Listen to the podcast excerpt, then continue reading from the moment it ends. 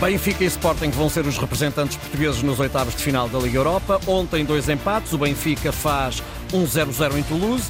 Valeu a vitória cá. O Sporting empata em Alvalade com o Young Boys trazia uma vantagem da Suíça de 3-1. O Braga fica para trás, ainda sonhou com a passagem, mas mesmo vencendo por 3-2 não conseguiu desfazer o 2-4 da Pedreira.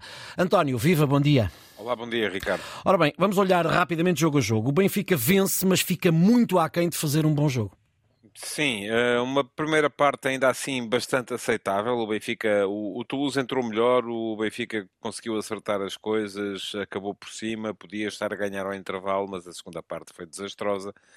Não sei até que ponto é que as substituições feitas com as entradas de um Cabral um bocadinho apático ontem e de um Carreras desastrado uh, tiveram a sua, a sua influência. A verdade é que na segunda parte o Benfica ficou a dever ao Trubin a possibilidade de manter o zero na baliza e de continuar em prova na Liga Europa. É a melhor equipa, mas tem que jogar mais uh, do que jogou, quer na primeira mão a atacar, quer ontem a defender. O Sporting tinha a história escrita e não foi preciso fazer muito mais.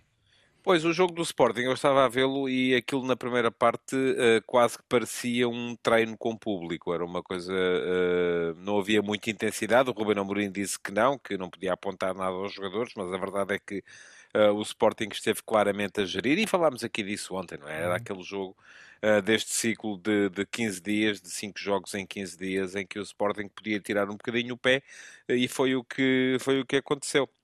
Mesmo assim, o Sporting criou situações mais do que suficientes para, para ganhar. Houve dois desperdícios, um deles então de baliza aberta uhum. na pequena área, um penalti perdido também e acabou por chegar o, o empate no, no, no final. Uhum. É mau para o Sporting em termos de ranking, porque pontos são sempre pontos e depois podem vir a, podem vir a fazer falta, mas uh, uh, não, houve, não, veio grande, não veio nada de pior ao mundo por causa disso. Uhum. O Braga ainda sonhou foi, eu ainda estive a ver o jogo do Braga depois no final dos outros uh, e tal como tínhamos falado. Lembrei-me muito de ti ontem, de facto, é exato.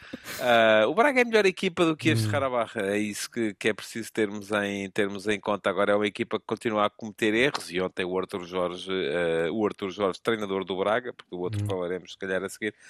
Um, teve, deve ter deitado as mãos à cabeça uma série de vezes. O segundo golo a jogar contra 10. E o jogo é marcado, para quem não viu, por uma expulsão do lateral esquerdo do Harabach uhum. aos 60 eh, e picos uhum. minutos. O Braga depois ainda estava 0 a 0 nessa altura, conseguiu chegar ao 2 a 0. Uh, eh, sofre um golo a abrir o prolongamento já um bocadinho mal explicado. Marca o 3 a 1 e depois nas uh, compensações do prolongamento sofre um golo num livre uhum. marcado na zona de meio campo, que é inacreditável. E tem sido muito isto o Braga, de facto facto, é, é cometer erros que, uh, que acabam por lhe custar objetivos.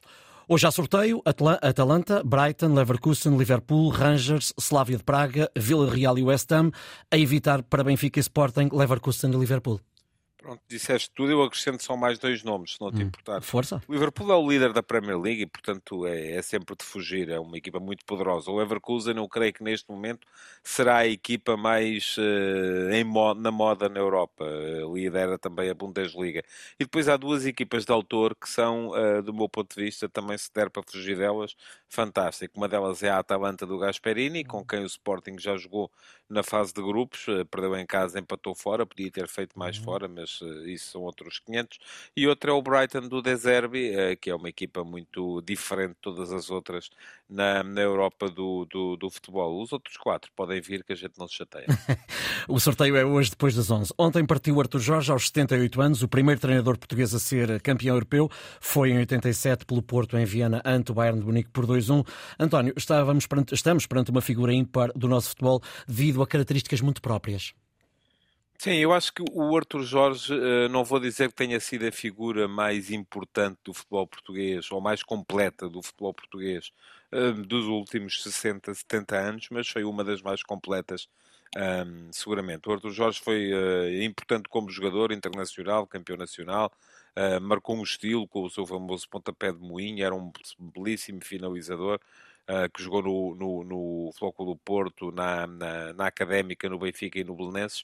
Uh, depois, uh, ainda como jogador, foi alguém muito importante na liderança de uma, toda uma classe, no momento em que foi preciso acabar com essa aberração que era a lei da opção, que proibia os uhum. jogadores de trocar de clube mesmo no final de contrato.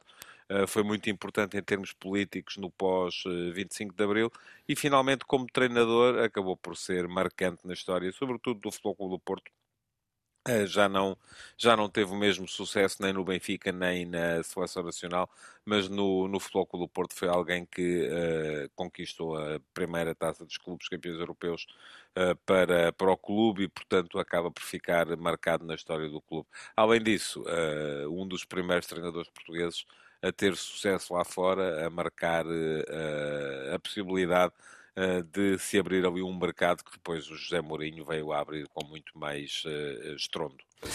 Obrigado, António. Bom fim de semana. O último terço volta na Obrigado. segunda com o Carlos Daniel.